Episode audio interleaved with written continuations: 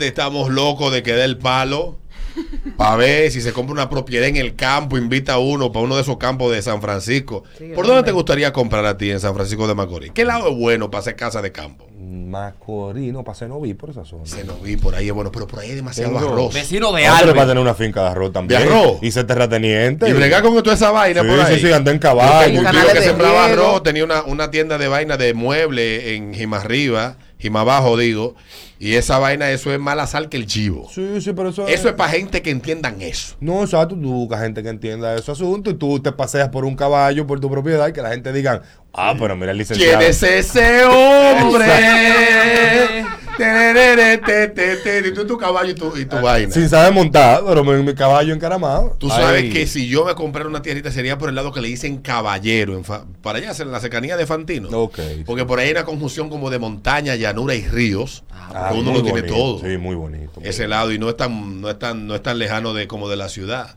Muy bonito. Pero, pero sí, eh, como queremos que tú del palo, mira ve. Peter ha comprado medio aguacate tú y callado. Sí. Yo tengo tierra para allá que te vendo y tú quieres. mira, mira, María Morel anda buscando donde pone una finca, háblate con ella. No, pero doña Tengo un tema. Por eso estoy diciendo, habla con Tengo un tema porque ha mencionado dos veces en el transcurso de la mañana las morenas gordas. Sí. Lo que pasa es que Adriana hizo un comentario en el grupo y entonces amanecí con eso en la ah. cabeza. No, porque. Si tú quieres lo tocamos ahorita el tema de. No, ah, no hay tiempo hoy. Te, tenía una pregunta. Eh, después de desarrollar el tema que haya traído para el día de hoy, para dar respuesta a la gente, que fue el comentario hecho por este amigo del Ministerio Público sobre la obtención de las grabaciones en el caso de Andrés, Castillo. Para que la gente pueda entender la manera en el que esto es una prueba de cargo, o sea, con la que se pueda probar el hecho más que como dijo esta persona, bueno, eso no sirve para saber que ella no está diciendo una mentira, pero si no podemos verificar a través de los procesos que atraviesa la ley, pues simplemente eso nos lo dejamos ahí por hilo de vez en cuando. para, para, entretenernos en eso. Mira qué es lo que pasa con el tema de las pruebas digitales.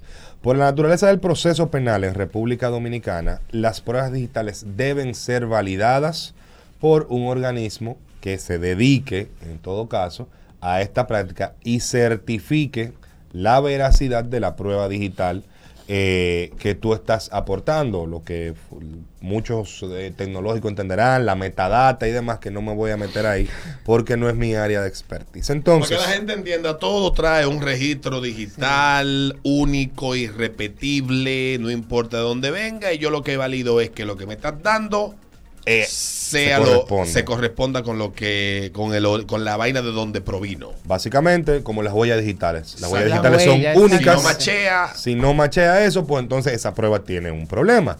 Entonces, cuando uno va a entregar registros digitales, dígase conversaciones vía eh, mensajes de voz, eh, con grabaciones de llamadas telefónicas o de conversaciones, fotos o screenshots, o sea, los pantallazos.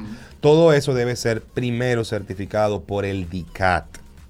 Uno entrega su celular al Ministerio Público, el Ministerio Público entonces tramita que eso llegue al DICAT y el DICAT se, se encarga de hacer lo que se llama una especie de copia digital de ese dispositivo.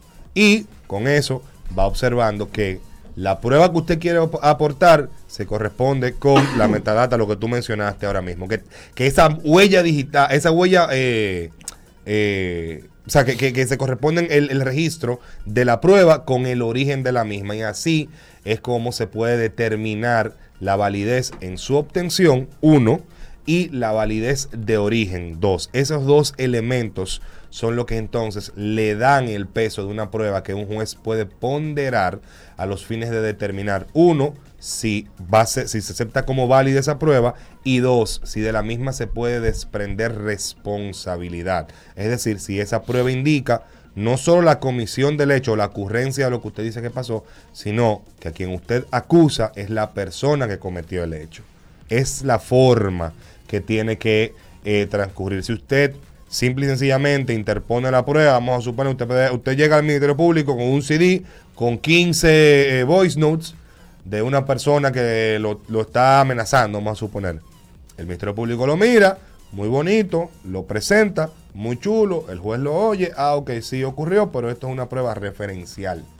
Para ese caso yo tendría que aportar otras pruebas que refuercen esa prueba digital. Y así es entonces como el juez pudiese dar esa prueba como válida en ese caso. Y la o sea que yo estaba hablando SICA, ¿verdad? Yo estaba hablando. Desgraciadamente, mm, tú estabas un poquito. Los míos son los aviones y quédate ahí. El derecho no es lo mío. La, la, forma... como Jefferson de, media cancha y la fallaba toda. así. Eh. La, forma de la, forma de adquirir esa prueba. La forma. La forma. Eh, influye en algo. Sí. Claro, o sea, el, Yo no puedo, por ejemplo, grabar a Alberto que me esté diciendo una vaina así por así. Si yo induzco a alguien a través de una conversación a decir algo que es comprometedor y después quiero utilizar eso para comprometerlo en una situación determinada y se, y se prueba de que yo hice eso, eso ¿Qué pasa? mira qué es lo que pasa. Y una de las dos preguntas. Exacto, mira qué es lo que pasa con el tema de las grabaciones. La forma y la inducción. Exacto, las grabaciones más que otra cosa. El tema de la inducción obviamente, si eh, tú no estás llevando a esa persona a que lo que diga lo haga a través de un error, pues no, no tiene mayor repercusión. Vamos a, suponer, vamos a suponer que tú y yo estemos teniendo una conversación y yo quiero que tú admitas que el cielo es rojo, por ejemplo. Y yo entonces voy dándote argumentos o en la conversación se va desarrollando de una forma en la cual tú dices al final, sí, el cielo es rojo. Y yo tomo esa parte. Si yo solamente tomo esa parte sin contexto, entonces ahí sí hay un problema. Ahora, si yo te llevo a que tú lo digas y yo puedo probar cómo yo te llevé, pues no hay mayores consecuencias oh. en esa forma de cómo tú dijiste eso. Pero tengo que dar el contexto en el que tú lo dijiste. No es lo mismo que tú digas el cielo es rojo y yo presente esos dos segundos de grabación, a que yo presente una conversación de cinco minutos en la que tú y yo estamos discutiendo algo y tú dices el cielo es rojo. A eso me, me refiero con el tema del contexto. El tema de la obtención está regulado de la siguiente forma. El problema no es cómo tú lo obtengas per se, sino lo que tú hagas una vez lo obtienes. Si una conversación donde se maneja información privada o privilegiada, tú la grabas sin mi consentimiento y la haces pública, esa forma de hacerla pública entonces es lo que es perseguido por la ley. Ya sea un video, ya sea una grabación propiamente dicha. O sea, tú puedes contrademandarme. Esto, exacto. O puedo en este caso porque hay un delito, hay un tipo penal que persigue cuando tú grabas, grabas algo sin autorización de la persona que tú estás grabando. Ah, pues no hablé tan feo, no, no fue tanta cica que hablé porque yo te dije que hay que notificar, te estoy grabando. Pero, ok, te estoy grabando. O sea, tú no puedes decir a una gente, te voy a, te estoy grabando para que tú sepas que te estoy grabando, porque entonces yo no voy a decir nada. Ya, ya, ya. Exacto. Ya cállate, Elena. El, el asunto es el que tú haces con la información que tú has grabado y la forma en la que tú la haces pública. Si tú lo grabas y tú tienes eso ahí por los siglos de los siglos y nunca lo utilizas, no hay mayor consecuencia. Porque Pero sí puedo ir a donde un, un ministerio público una cosa y acusarte de... Eh, se puede darse, en, el contexto puede ser una prueba. Tú la puedes utilizar como prueba de que un hecho está ocurriendo, perfectamente. O sea que lo que se hizo de tirar todas esas conversaciones de ese muchacho puede generar una contrademanda. Claro. Ándale. Ah, porque lo hizo antes de ir. Ah, ya entendí. Yo soy abogado. Sí, ella la presenta, primero imagino que debió ser el procedimiento, aunque el fiscal le ha dicho que ella no ha llevado esa prueba. si ella la presentó. Lo que vi que dijo el martes ella eh, en la entrevista, la continuación del caso, del informe, tengo que hablar de la fuente, la persona, la actriz y comediante, que todo el mundo sabe quién es, pero que no dicen el nombre por un tema legal. Eh, el caso es que que ella dijo que cuando fue a presentar la, denuncia, eh, le, informaron, le dijeron que sí, pero que no, que su hija se iba a hacer un curso en Inglaterra, pero que no la quería dejar sin teléfono, que por eso entonces, que después... Esta es la entrevista, la explicación que ella da de por qué ella no entregó el teléfono. Porque una, vez tú tienes que entregar el teléfono. No, ¿por qué no entregó el teléfono en ese momento? Ahí ella lo dice, está en el canal del informe con Alice el informe con Alicia Ortega. Lo voy a buscar, eh, búsquelo ella, ella dice eso y ahí también hay explicaciones de psicólogos, etcétera, y demás cosas que son bastante útiles para que la gente se haga idea de estos casos, pero igual eh, está el, también el tema de, de que ese es prueba y que no es prueba en un caso como este. Claro. O sea, al final del día, el, con las pruebas digitales necesitan una verificación. Ay, mamacita. Siempre. Para poder ser dadas como válidas en un tribunal. Si no cuentan con esa verificación. Hay que aplicar lo que dice la ley. Exacto. Yo siento como que ella se apuró ahora, como que se precipitó. Si no cuentan con esa verificación, pues entonces no tienen el peso que... No, no no es un tema de validez, es un tema de, de peso. O sea, vuelvo y digo, el juez la puede utilizar como una prueba referencial de, sí, eso ocurrió y esto es lo que me prueba que ocurrió pero por la forma en que la prueba está estructurada en el Código eh, Procesal eh, Penal, pues entonces no pudiese ser utilizada como base para, eh, para eh, colocar responsabilidad sobre esta persona. Bueno, ¿qué tenemos para hoy también, licenciado? Ahí vamos a hablar de algo que yo... ¿Usted es licenciado o doctor? Licenciado. Magister. Ay, fino. Tú le diste hasta allá a Mayra, porque tú eres un abusador. Abusador. Una maestría. Derecho al negocio corporativo. maest- hasta maestría le sacaste a la pobre Mayra. La pobre doña Ah, Mayra. había que aprovechar, le di un sabático, recupera la, recupera la finanza y arrancamos. Y cara que salen esa Sí, maestría. esa Sí. maestría, pobre doña Mayra. Con razón, cuando tú te fuiste ya, ella de una vez desbarató el niño. Vio la luz. Sí. No, Vio an- la luz. Antes de irme, antes de irme. fue. Antes de irte a los, dos, ya. a los dos días de yo decirle, mira, conseguimos apartamento que nos vamos. Estaba ya con un con un arquitecto, arquitecto. con un arquitecto con el plano abierto del, del apartamento. En el- oye, qué barbaridad, con razón. Ay, la pobre. Ella te ama, pero en la distancia. Sí, sí, sí, sí, sí, sí, sí, sí. Cuéntanos, Eh, cuente, Magister. Ayer estábamos conversando un tema eh, que me parece interesante traerlo a colación sobre el- eh, la- eh, cómo están configuradas las vacaciones en el código de trabajo. Esto a propósito de que algunas empresas entienden que la prerrogativa de cómo el empleado toma sus vacaciones es del jefe. Es correcto y no es Y no es así. El código El código, ¿qué nos dice de esto, mi estimado abogado? El Código de Trabajo establece que las vacaciones son una obligación a cargo del, del empleador y eso la convierte en un derecho Del en favor empleado. del trabajador. Lo que quiere decir esto en pocas palabras es que es el trabajador el que determina cuál es el destino de sus vacaciones, qué va a hacer con ellas, o cómo- mejor dicho, cómo las va a tomar, porque no puede hacer lo que él quiera con ellas, sino Sí, cómo- lo que dice la ley. Exacto, O cómo, sea, pero la ley beneficia al empleado. en ese caso, porque ese es un derecho suyo. Ajá. Las vacaciones son un derecho del trabajador. El trabajador decide cuándo tomarlas y dentro del marco que establece la ley, cómo tomarlas. ¿Por qué digo esta última parte? Porque la ley permite el fraccionamiento de las vacaciones siempre y cuando el trabajador tome un mínimo de siete días de vacaciones. Así tú las Por ejemplo, fraccionar. Peter se va de vacaciones. Eh, Jo- Joan Dager es su jefe.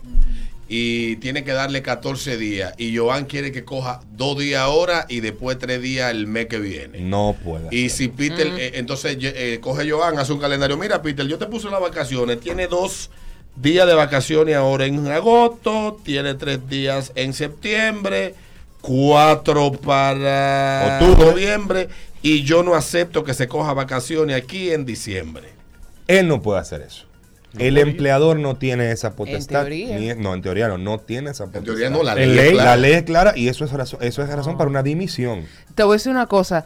Yo trabajé para el Estado y a nosotros incluso... Lo que pasa es que ustedes es tienen una ley aparte. Sí, pero a nosotros, no, pero a En el- nosotros en, en la en donde yo estaba específicamente, ni siquiera nos dejaban fraccionar las vacaciones, que se puede, en el estado se puede. Sí, porque pero el ah, jefe la decía que no, aquí usted la coge entera. Pero, pero óyeme, lo que pasa es que la, el código de trabajo no aplica Al Estado, al parece Estado una ley del Yo servidor conozco mi, público. mi, mi, mi, mis- La ley, la sí, ley yo conozco tuya, la ley, sí, yo la conocía perfectamente, Sí, pero, te pero estoy en diciendo- este caso, para lo que estamos hablando, que aplica solamente al sector privado, es la aclaración que está haciendo el abogado. Ah, ok.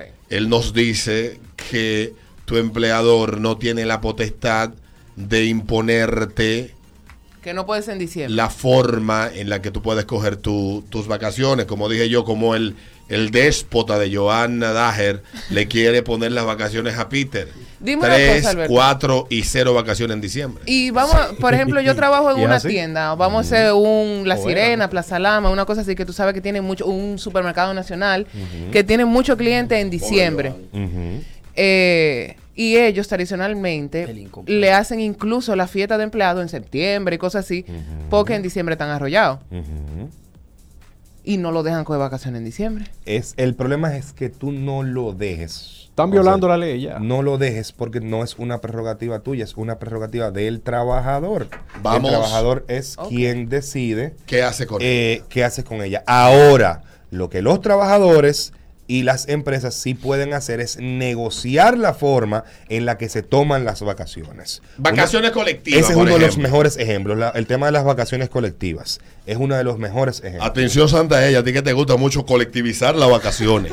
Tú dices, nosotros tenemos una empresa que tiene un gran volumen de trabajo durante 11 meses, pero en diciembre se muere. Se muere. Entonces, yo llego al acuerdo con todos los trabajadores de la empresa o si hay un sindicato con el sindicato y digo... Nunca sindicato. Si, me dan el mes completo, me voy. Mira, y, la empresa te dice, en diciembre nosotros paramos completamente la producción y eh, ustedes se van de vacaciones. Esas son sus vacaciones. Como los colegios. Y tú puedes negociarlo incluso, porque el mínimo son 14 días laborables, pero la empresa puede decirte, como por la naturaleza del negocio, la tenemos que tomar en diciembre obligado, en vez de ser 14 días de vacaciones, te van a tener 20 días de vacaciones. La naturaleza... Como los colegios, entiende. O sea, los profesores cogen un break en Exactamente, por la naturaleza del negocio.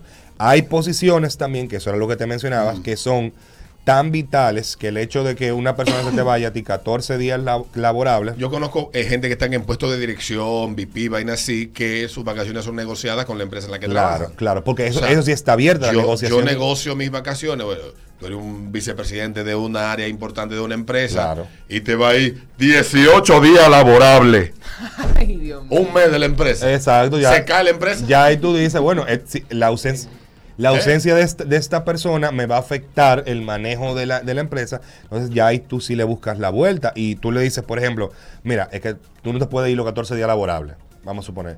Yo lo que podemos negociar es que tú este mes te vayas siete días laborables de vacaciones y los otros siete para cuando tú quieras. Y algún incentivito. Te voy a dar un par de mil de pesos ahí para que tú me ayudes con eso, porque yo conozco casos así. Claro, exacto. O sea, en casos de puestos de dirección importantes le dan una, una vaina una, sabrosa. Tiene que venir una contraprestación de allá para acá para hacer. Es poco una negociación. Entonces vamos al punto que dice aquí esta persona con una pregunta interesantísima. Escribe.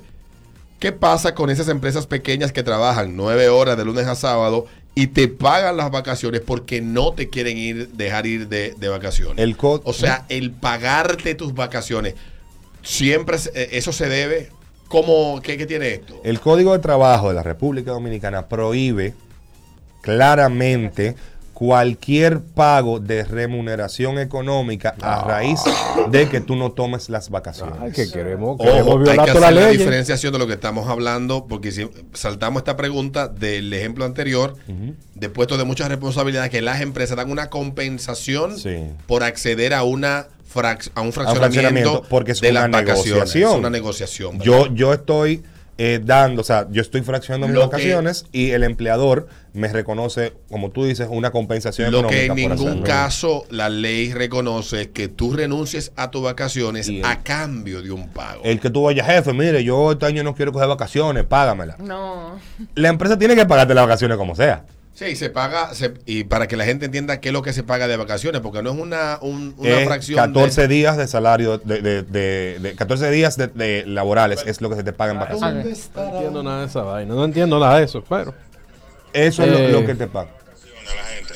¿Qué dice? ¿Qué dice? Oye, Joan. ¿Qué pasa con los call centers? ¿Qué pasa con los call centers? Que pagan las vacaciones a la gente.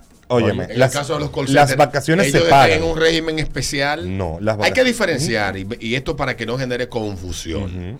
Cuando yo me voy de vacaciones, a mí se me paga... El salario de vacaciones, lo que se llama salarios de vacaciones. Salario de vacaciones. Que en vez de ser las dos semanas, que la quincena, lo que se te pagan son 14 días laborables hasta los tres años, y a partir de ahí creo que son 18 días laborables si la memoria no me está fallando. Eso, en principio, es ¿Y tu salario? No, no, no, no. En vez de tu salario, o sea, en vez de, pagarte esa quincena, se te pagan 14 días laborables, que es en principio más dinero que una quincena. Una quincena son 15 días, 14 días laborables. Si tú trabajas de lunes a viernes, estamos hablando de eh, dos semanas, 14 y cuatro días más aproximadamente. 18 días eh, normales. Serían 14 días laborables aproximadamente. Entonces, eso es hasta el, de entre el primero y el tercer año que tú estás laborando en un sitio. A partir de ahí, ese número se aumenta a 18 días de salario laborables.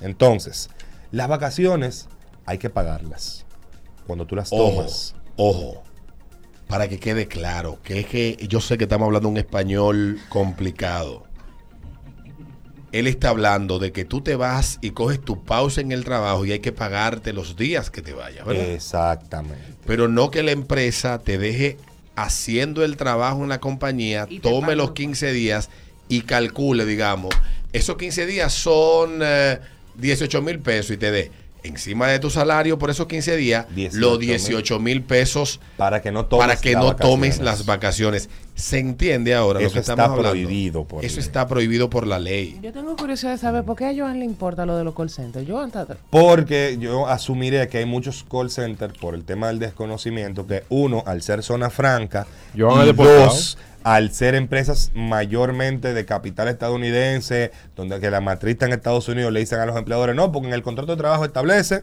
que esto es por las leyes laborales de, eh, el- del estado donde está la matriz. Eso no es así. Eso no es así. Las leyes laborales funcionan Tú de forma territorial. La empresa responde directamente a lo que dice el código de trabajo y no importa. a menos que ese país cree una zona, una zona económica especial, establecido Si- con si te leyes. si te mete, si te mete No. ahí va, va a confundir. No, no, no, no, no, pero ahí. es que hay que hacerle ca- eh, aclarar a la gente porque muchas veces los dueños de zona franca le hacen pensar que eso es una zona económica donde rige una ley especial No. Es una zona franca. Eso sí, porque en aspectos En fiscales. Es Eh. una zona franca. Ahora, ¿tú sabes dónde sí no aplica el Código de Trabajo en la República Dominicana?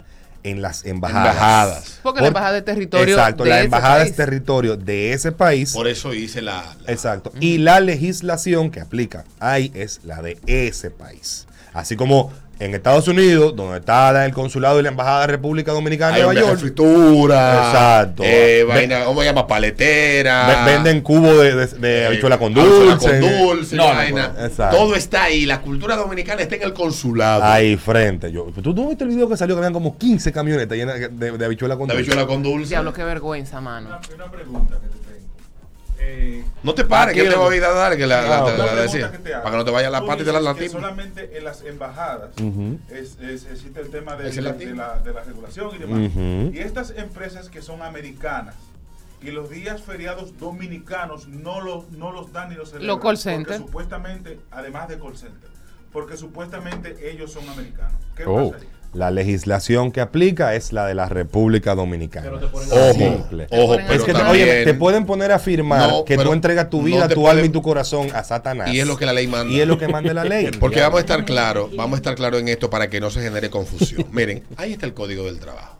Sí. El código del trabajo está claramente establecido y todo el mundo sabe qué es lo que regula la relación entre el empleador y el empleado. Su empresa puede ser de la luna. Si opera en República Dominicana, Las lo leyes. que aplica son las leyes dominicanas. En el caso de las leyes laborales. la- de las leyes laborales, laborales, de- importante hacer de lo, que es de lo que estamos hablando. Es importante para que yo, para no, que no me dé a mí un derrame cerebral aquí y tenga que sacarme en parihuela, porque de verdad hay cuestiones que me prenden la sangre. Yo trabajé en una empresa de capital americano que no te daba los días feriados libre, porque es una empresa que es de servicio, era de servicio continuo. Y ellos te lo decían cuando te contrataban y te explicaban. Los días feriados se pagan como establece la ley. Que es el 30 y, el 100% si es de noche y el 35 si es de día algo. Si es de día, Ah, el cálculo. No, yo no tengo el cálculo en la y mente. Ya, y, y uno lo entendía. Claro. Y yo, yo deseaba que el mes tuviera 19 días Claro, feriados. porque te lo pagaban, le iba claro. mejor. Pero yo lo acepté y me lo explicaban. Ahora, Claro. En ese contexto, para ponerle un poco más de, de sazón a lo que decía Jefferson y le conteste, en ese contexto, eh, quienes están haciendo lo que dice Jefferson están violando la ley y en el otro contexto sí es válido. Correcto. Si tú a mí me estás diciendo, aquí tú no vas a tomar los días libres de República Dominicana, me lo dijiste y ya, eso es un problema. Porque, vuelvo y digo, la legislación que aplica en el país Es la nuestra. es la nuestra. Puede ser como tú dijiste, la, la empresa puede ser de la luna y la legislación en materia laboral, en materia laboral que aplica es la de República Dominicana. Y eso obviamente implica que los días festivos en materia laboral, los que aplican son los de República Dominicana. Pero Ah, yo como empresa negocio contigo. Ahora, yo llego el día, voy a firmar el contrato y te digo, mira, por la naturaleza de nosotros que somos una empresa de capital chino, vamos a suponer, eh, y eh, el, el dueño es chino y nosotros lo que no, no- nos manejamos con los días libres chinos. Lo que yo hago es, yo te voy a dar tus días libres en la semana como me ordena el código, pero los días eh, festivos, que se suponen no laborables, ese día tú te presentas a trabajar y yo te lo pago como ordena el código de trabajo, que es al, al aumento creo que el, el doble, el 35%, por ahí es que va la cosa. Bueno, le damos las gracias. Ahí está aclarado todo un tema que lo vamos a tener que hacer tema de planta todos los días, ahora en adelante. Trae un tema, un tópico vinculado al código de trabajo, como el tema de las vacaciones, que tú lo has explicado aquí CPT 158.500 veces, incluyendo a mi amiga Ana, la esposa de mi amigo Abel Rodríguez eh, Hollister. Hollister. Sí. Hollister. Hay como la tienda. Eh, Sí, por la ceja, la la ceja. ceja. Antes de los Ah. 5 años son 14 días. Hasta los tres. Después de los el primero cinco, y el tercero. son Entre 18. El primer, en- después del tercero son 18 y después de los ¿A partir de cuándo uno se vuelve socio de la empresa? A partir de... Socio. Cuando, los so- socios. cuando los socios quieran. Cu- Cuando los dueños quieran. Bye, Cuando los socios quieran. Una pregunta por ese, en ese sentido. Si doña Rosa y doña Indira entienden que, coño, Alberto ha sido muy bueno, le vamos a dar una participación en accionaria, me dan el 0.25% El de las diablo. acciones de la Oh. empresa y entonces me bajan el salario.